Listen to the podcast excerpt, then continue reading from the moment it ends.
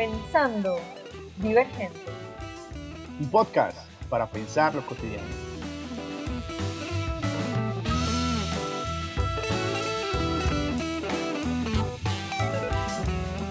Este podcast es un proyecto que surge de las inquietudes de dos sociólogos de formación que se preguntan lo cotidiano y algo más.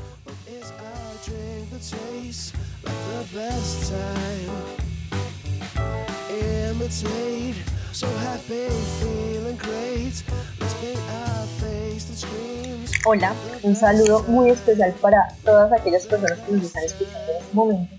Mi nombre es Alejandra Restrepo, yo soy estudiante de Sociología de la Universidad de Antioquia y en este momento estoy iniciando un proyecto de podcast de divulgación de las ciencias sociales con un compañero de sociología. Cris. Bueno, eh, mucho gusto para todos y todas. Mi nombre es Cristian Montoya Garcés. Ambos somos estudiantes de sociología y, y, queríamos como iniciar este proyecto con la intencionalidad de generar un espacio de discusión, de conversación entre dos compañeros, dos amigos que les gusta pensar la sociedad. Sí, la intención de este podcast es que sea algo en verdad muy cotidiano, muy de lo, de lo que cada día todos y todas en algún momento hemos llegado a hablar con nuestras amistades. Y son problemas, bueno, yo creo que más que problemas son preguntas que nos surgen a todos y a todas y la idea es darle como un cuerpo a, todas esas dudas. Aquí la intención es entregarle a nadie una respuesta específica, sino más bien debatir acerca de, de esas preguntas que a veces nos, nos taladran un poquito la cabeza y entender, entender un poco cuál será, cuál es el motivo, cuál es la razón y cuál es la estructura de, de dicha pregunta o de, o de dicha inquietud que, que nos puede surgir. Es que muchas veces nos pasa que hacemos cosas y, no nos preguntamos del por qué o y después cuando pasa tiempo y nos preguntamos, eh, yo por qué hice eso, yo por qué actué de esa manera, yo por qué pensé de esa forma, no tenemos como elementos para darle sentido a esas situaciones. Y yo pienso que ahí la sociología puede brindarnos un punto de partida para preguntarnos esas cuestiones desde otro punto de vista, eh, un punto de vista sociológico, un punto de vista científico.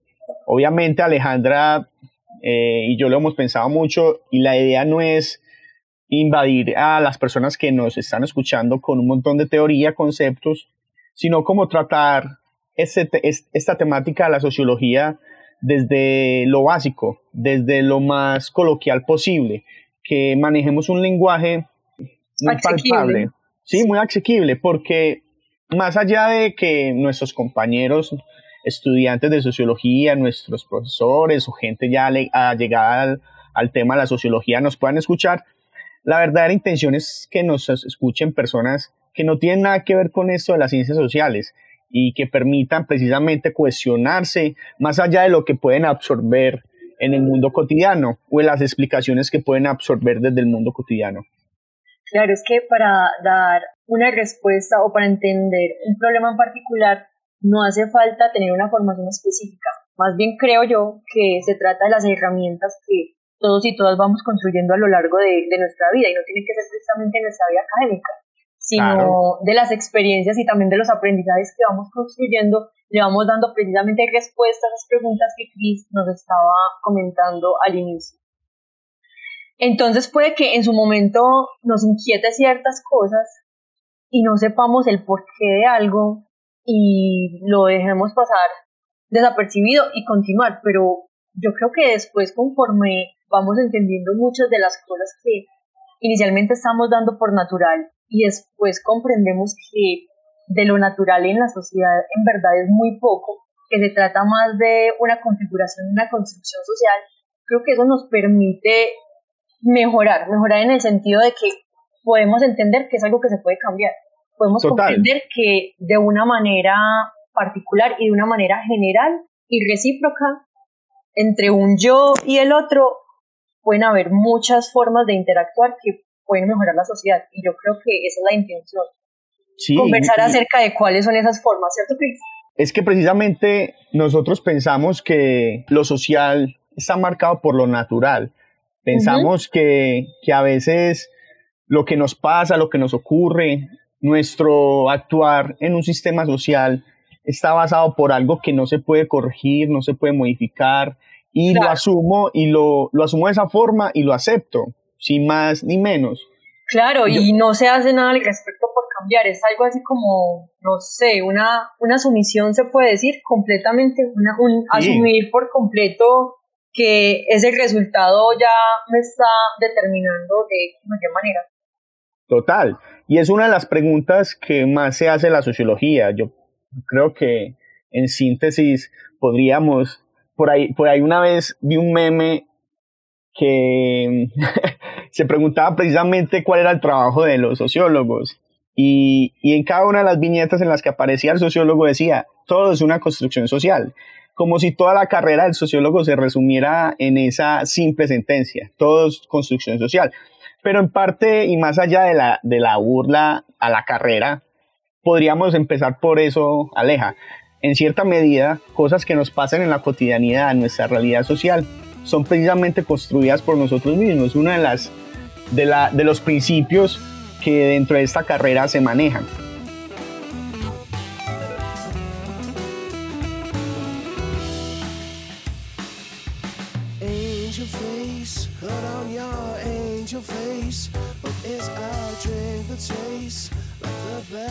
Bueno, para darle picante un poquito ya a este podcast, vamos a iniciar con un tema muy concreto. Uno, para orientarnos y, darle a nuestros oyentes una idea de, lo que es pensar lo cotidiano desde, desde algunos autores que nos pueden, nos pueden orientar acerca de preguntas e inquietudes que nos han surgido en un tema particular. Y lo segundo es aquellas personas que nos están escuchando que a lo mejor no saben a ciencia cierta de qué se trata la sociología o para qué sirve eso, que se den una idea de en verdad qué es lo que puede hacer un sociólogo o cuál es el alcance mismo de las ciencias sociales y especialmente la sociología, que es mucha, no simplemente decir que todo es una construcción social. Eso, la gente normalmente asume, o, y nos pasaba mucho cuando iniciamos esta carrera, eh, vení, ¿vos qué estudias? Ah, sociología. Sociología, ¿y eso qué? Entonces, hay cierto desconocimiento frente a, al alcance y al objetivo de la sociología.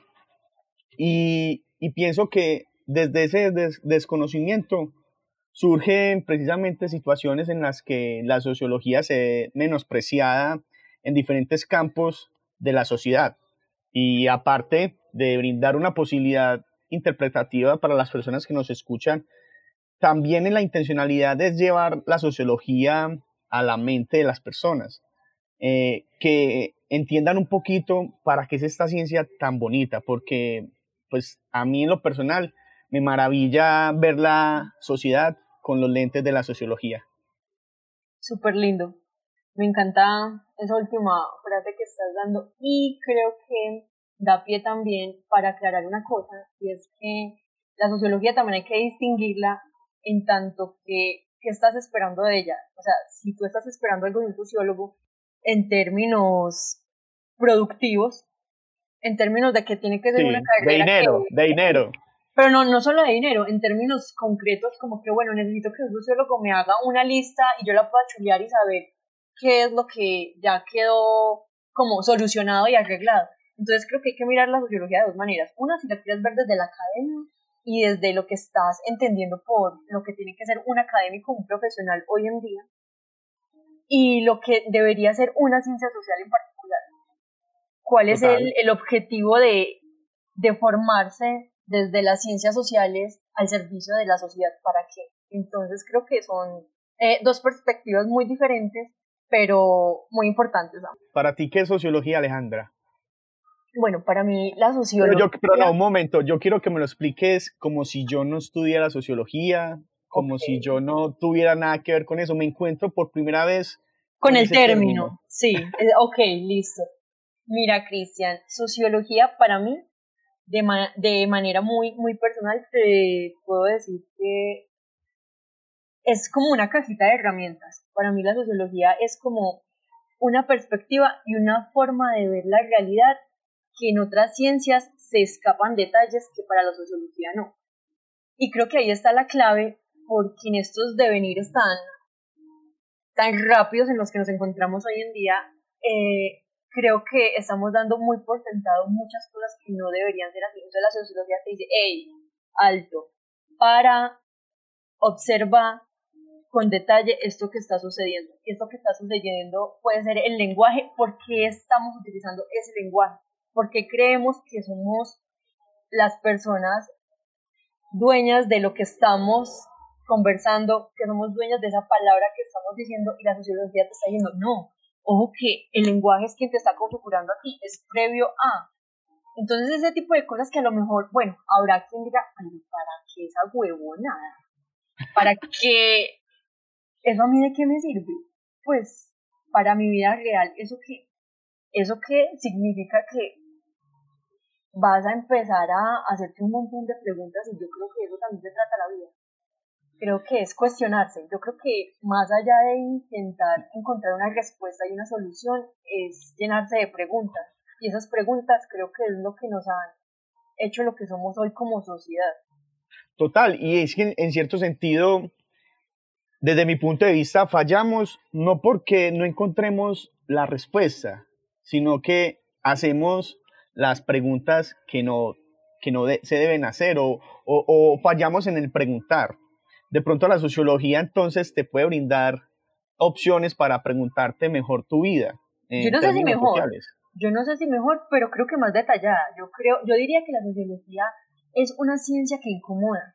Incomoda porque hace esas preguntas que nadie más hace. Y son preguntas que uno no quiere escuchar, uno no se quiere hacer uno no quiere saber que es una persona que está actuando mal de manera consciente, así no lo reconozca, uno no quiere saber que está reproduciendo malas formas de, conocimiento, malas, malas costumbres, que en últimas también está reproduciendo los prejuicios. Y yo creo que es eso, es la ciencia que, que incomoda, y yo creo que es la invitación, yo creo que lo primero es incomodarse, es sacudirse y entender que hay cosas que están mal, hay que reconocer que están mal y hay que entender por qué están mal para poderlas cambiar. O sea, yo no te podría decir que la sociología vaya a cambiar el mundo, pero creo que sí nos da las herramientas para poder empezar a hacerlo. De eso estoy completamente segura. Total, y es como una herramienta, o sea, primero me tengo que hacer preguntas. Sí. Eh, y después puedo generar con lo que me resulte esas preguntas en cierta medida un cambio. Pero también es el tipo de preguntas, Cris, porque preguntas nos hacemos todos, pero es precisamente el tipo de preguntas que, que nadie se quiere hacer y eso es lo raro, porque cuando un sociólogo, por ejemplo, no sé si tú hayas tenido la oportunidad de leer alguno de los textos de Alfredo Molano, que es como el sociólogo más renombrado acá en Colombia. Sí. Él se hacía esas preguntas que no Ponme una pregunta que, digamos, la sociología se haría. Bueno, te voy a decir, la sociología no te va a hacer la pregunta de por qué existe la violencia o cómo se configura la violencia. Él se la hace y a partir de eso te empieza a generar otras preguntas y es ¿qué tipo de violencia? ¿Cuál es el origen de la violencia? ¿Quiénes están implicados en esa violencia? Y a partir de eso hay categorías, hay categorías que nos empiezan a ampliar un poquito más el panorama y surge la categoría de poder y empiezas a, a ver y a entender que el poder no es solo un ejercicio de fuerza física. Entonces yo creo que ahí está la lupa de la sociología. Es como ver, ahorita hablaste o tocaste el término que a mí la verdad, desde el punto de vista de mi definición de sociología, eh, enmarco mucho, que es el de detalle y el de observar. Según lo que estás diciendo, precisamente lo que la sociología te, te brinda a ti son detalles eh, minuciosos de alguna forma. No, no ver un fenómeno desde la estructura, sino desde los detalles, desde aquello que lo forma como generalidad. Es como verlo de forma holística. Holística, o sea, holística en el sentido de que lo veo desde sus elementos, veo generalidades pero de alguna forma estoy queriendo decir que hay unos elementos que lo construyen, pequeños elementos que construyen ese fenómeno general. Precisamente, yo creo que no se conforma con una sola razón, sino que necesita, necesita entender y necesita descubrir más razones para un solo fenómeno. Y así siento yo que tendría la sociología un lugar más imparcial que algunas otras ciencias sociales y que yo creo que nos lo debemos, nos lo debemos mucho como sociedad colombiana que está muy aporreada que se está intentando levantar y, yo creo que hay que reconocerlo. Y me parece que a veces en las lecturas cotidianas que nos hacemos decimos como que, ah, pero es que yo no veo mucha diferencia de cinco años acá, o para mí es lo mismo 2010 que 2020 porque yo sigo en la misma situación. Pero es que tu misma situación no es la misma situación de 40 millones de personas. Entonces, yo creo que es eso, es como mirar que no es una razón, sino que son múltiples las razones y por qué están pasando, y por qué hasta se entrecruzan unas y otras para dar, para dar un resultado, para dar un, el origen a un fenómeno que es lo que nosotros intentamos estudiar. Pero ojo, la clave, o no sé si la clave, pero creo que para mí particularmente el objetivo no es llenarnos de, de respuesta ante esos fenómenos, sino sino entender por qué están surgiendo, más que, darles una solución, que en últimas creo que, que no es una la solución que se debe dar, sino múltiples la solución. Eh, precisamente me recuerda mucho a lo que decía Ray Mills, La imaginación sociológica, un libro que es muy común en introducción a sociología. Bueno, ¿y por qué no, nos das una introducción del, del autor? ¿Por qué no nos hablas de él un poquitico cortico para que vayamos conociendo de qué se trata. Bueno, este autor nos trae una reflexión sobre la sociología. Eh, es un primer acercamiento a esta ciencia. Nos lo plantea desde el punto de vista de el tipo de imaginación que deberíamos de tener para ver la sociedad o el tipo de, de, sociedad que podemos ver poniéndonos los lentes de la sociología y accediendo a esa imaginación, a imaginación sociológica.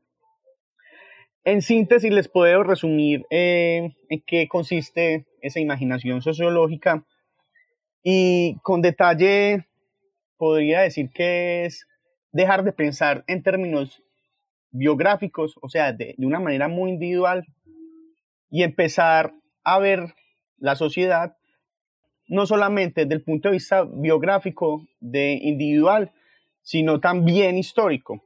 Es, como la, es como la reflexión del texto. Como contextualizar. sí, eh, en términos sociales. Es como decir, dejar de ver los fenómenos sociales, los problemas que se dan en sociedad como algo individual y empezar a entender que eso se da en un contexto que se llama sociedad. Claro, no como algo apartado, sino algo completamente que está entrelazado. En eso, en eso consiste la imaginación, imaginación sociológica. Te voy a poner un, un ejemplo que es muy dado aquí en Colombia. Alguna vez una senadora dijo que el pobre es pobre porque quiere. Eso sería de alguna forma pensar la sociedad en términos solamente biográficos. Cuando sabemos, y la sociología nos brinda la posibilidad de verlo de esa forma, que el pobre no es pobre porque quiere, sino porque también hay un sistema, unas determinaciones que son más generales que hacen que el pobre siga siendo más pobre y el rico cada vez más rico. Claro, yo creo que aquí también entra un poco la romantización de la, de la pobreza que se tiene tan aguda en esta sociedad. Porque la gente es feliz, o sea, les encanta hablar de personas que nacieron en la pobreza y que por el trabajo duro o porque se sacó la, la lotería pudieron acceder a algo. Yo no quiero decir, no estoy insinuando que, que no se deba trabajar duro y esforzarse por mejorar las condiciones de vida, pero no es lo único porque en esas condiciones hay un contexto muy específico que puede ser muy ajeno al que tú estás viviendo y no lo estás viendo. No estás viendo que hay necesidades que se tienen que cubrir antes de otras. Y eso está imposibilitando que haya un avance social, cultural y económico. Y precisamente ese es el discurso que pretende que creamos. Pretenden que creamos en el sentido de que no nos preguntemos si, si es verdad que el pobre puede ser, es, es pobre porque quiere o, o porque la sociedad de así lo determina. Precisamente la sociología nos brindará alternativas de interpretación para ver que más allá de eso que dice esa senadora colombiana, que no quiero decir su nombre, eh, como para no darle publicidad en este podcast. Guardamos el anonimato. Pero que eso es lo que quiere que nosotros nos creamos, que es natural, que esa posición en la que yo me encuentro es natural y que si quiero acceder a, a cambiar, tengo que seguir las vías que la sociedad me plantea. Entonces, precisamente la invitación de Ray Mills en este texto es eso, pensar la sociedad no desde el punto de vista individual, sino que eh, desde el punto de vista individual, pero también en un contexto social. Cómo de alguna forma se mm, construye una intersección entre esos dos términos, lo individual o biográfico, como él llama, y el contexto social como lo histórico. Pero no pensar lo individual y lo social como algo separado, porque... Eso, ahí es donde sale error yo creo que se trata más de un tema de mutua correspondencia. Yo, yo diría que el hombre no es hombre si no está en sociedad, pero la sociedad tampoco sería nada sin el aporte del yo individual, del yo personal, de ese desarrollo de la personalidad que cada uno y cada una de nosotros tiene. Eso es muy válido. Incluso otro autor, Norbert Elías, eh, se preguntará eso en un libro eh, se llama la sociedad de los individuos. O sea, el tema individuo-sociedad es un tema que no solamente se ha preguntado al autor, sino muchos autores, yo creo que todos los sociólogos de renombre se lo han preguntado. Pero este señor lo que hace es como apaciguar esas disputas, porque en realidad, en cierta medida, eso se vuelve en una disputa teórica y en movimientos que se van segregando dentro de la misma ciencia lo que hace es apaciguar, ¿no? Es que no es lo uno ni lo otro, son las dos cosas juntas.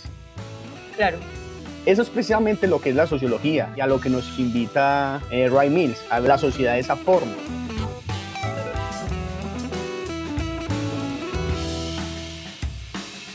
Muy bien, creo que hasta aquí hemos podido desmenuzar lo que es la sociología a partir de la opinión que te he dado una opinión claro que es muy propia, yo sé que otros, otros sociólogos de información tendrán la suya muy, muy particular y a mí me interesa escuchar ahora la tuya. Para ti, ¿qué es la sociología? Es lo que dices es verdad, o sea, para las definiciones, las versiones, hay muchas versiones que yo he escuchado a lo largo pues, de, de lo poco que he estudiado. Eh, profesores, alumnos, y es algo con lo que constantemente cada semestre uno se enfrenta. Claro. Listo, con base a lo que ha aprendido que es la sociología. Y cada vez como que uno va llenando un poquito de vacío. Sí. uno va llenando ese vacío con, a medida que va, va accediendo a más conocimiento. Claro, porque profesionalmente uno también se va perfilando y obviamente no son los mismos intereses que tenían cuando se inició hasta cuando ya ha avanzado un poco más en la carrera y se da cuenta de que el panorama es tan amplio. Total. Y eso está, también está válido. No, hay, no habrá una definición, definición concreta, universal, más en una ciencia social como la, la sociología. Pero a medida que yo me fui preguntando la cuestión, y eso ya lo habíamos hablado alguna vez, tú me has preguntado sobre eso, yo pienso que la definición que mejor he dado es una definición totalmente coloquial, porque de alguna forma me da, se vuelve como más palpable.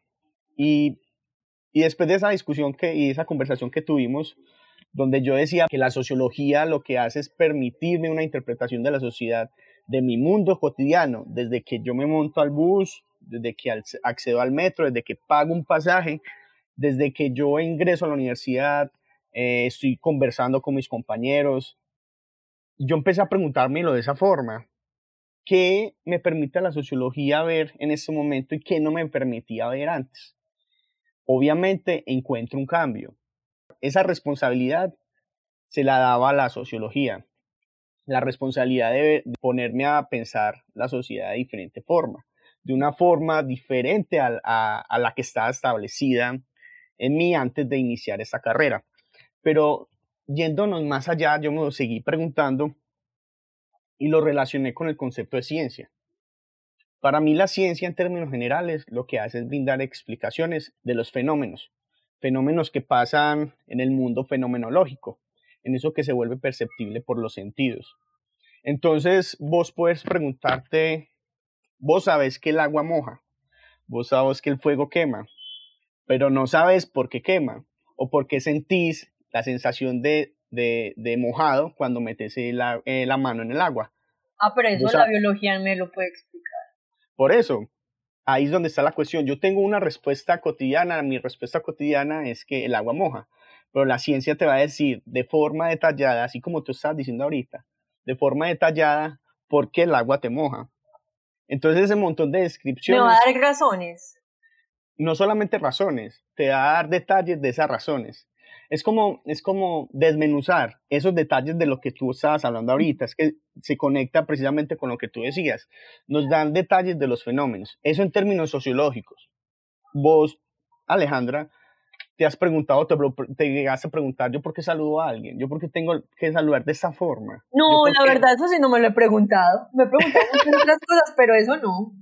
¿No te lo has preguntado? Total. O, sea, ¿por qué decimos mi Dios le pague?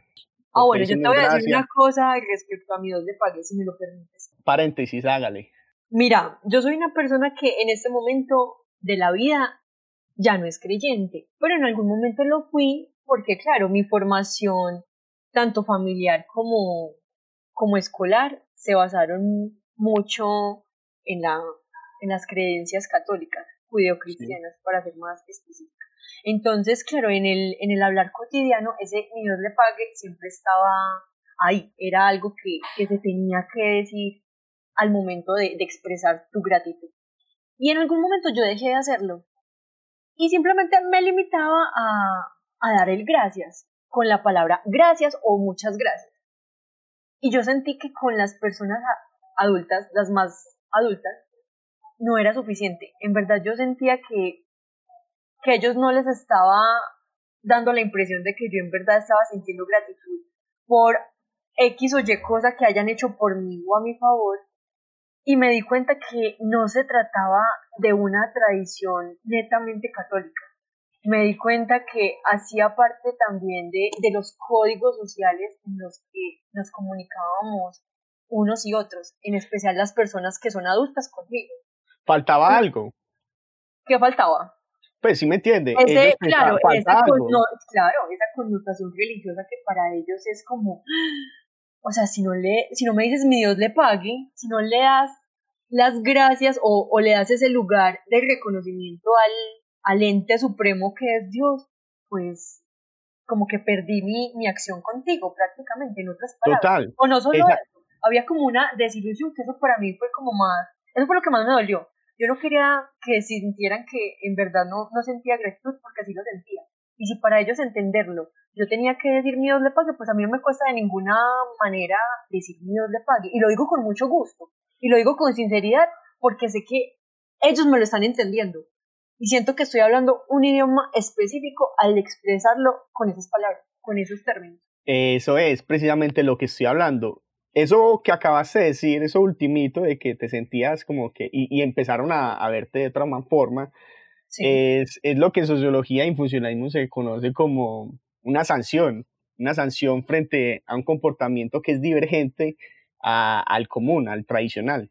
Y es precisamente esas cosas de las que yo, que yo pensé, pensaba al momento de, de intentar estructurar una definición un poquito más coloquial no nos preguntábamos eso, tú te lo preguntaste, pero normalmente uno no se, los no, se lo pregunta.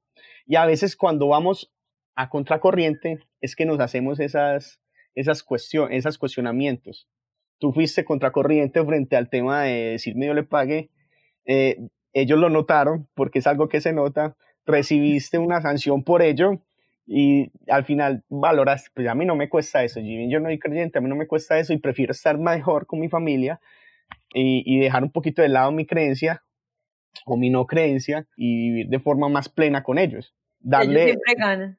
Ellos siempre ganan de cierta medida, pero es precisamente a lo que voy con mi definición. La sociología sí se pregunta eso.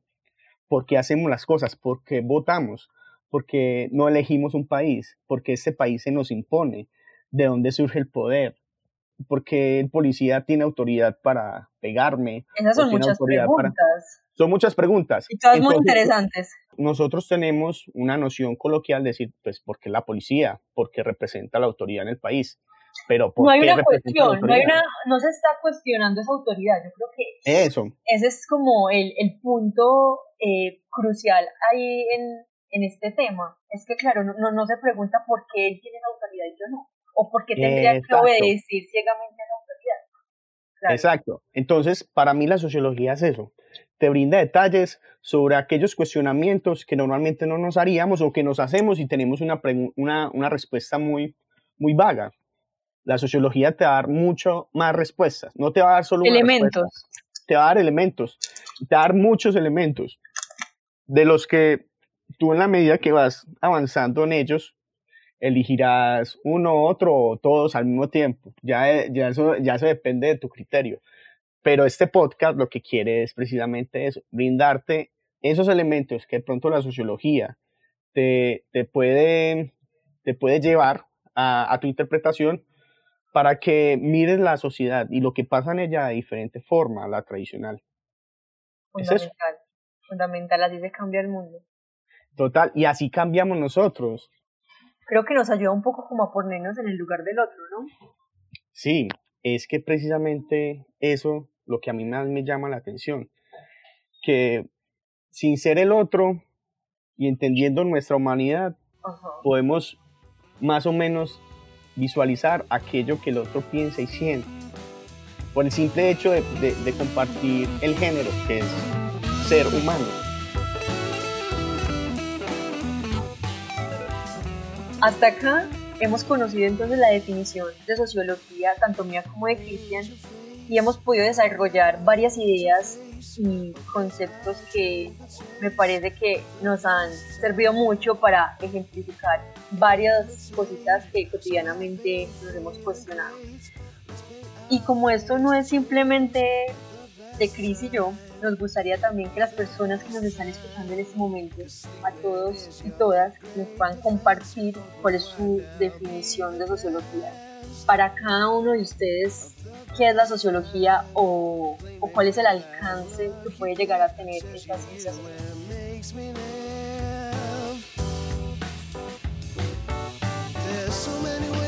Eso ha sido todo por hoy.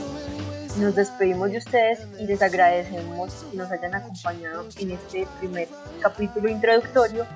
Esperamos conocer sus sugerencias, sus opiniones. Hasta el siguiente capítulo.